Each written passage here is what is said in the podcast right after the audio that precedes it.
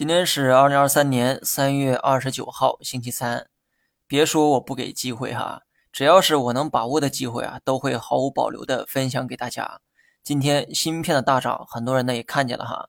这个机会我喊了足足两个月，赚多赚少啊都无所谓，但是亏钱的人需要好好反省一下自己。记住我之前说过的话，机会往往都留在无人问津的地方。相反，所有人都能看到机会时，往往意味着价格已经过高。追高虽然是愚蠢的，但若能拿住长线的话，也可以弥补先前的过失。可问题就在于，很多人也都高估了自己的耐性。别看今天芯片涨得好，从整个市场来看，下跌股票数量超过三千家，这说明多数人今天还是亏钱的。我对市场的观点啊，和昨天一样，短期看不排除有继续调整的可能。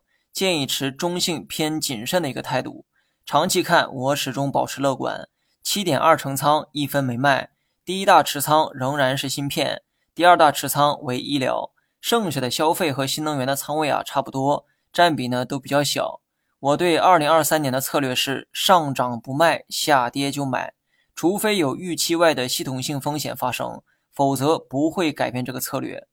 过去三个月，我把仓位从六点八成提高到了七点二成。如果后面还能出现低点，我会考虑继续提高仓位。好了，以上全部内容，下期同一时间再见。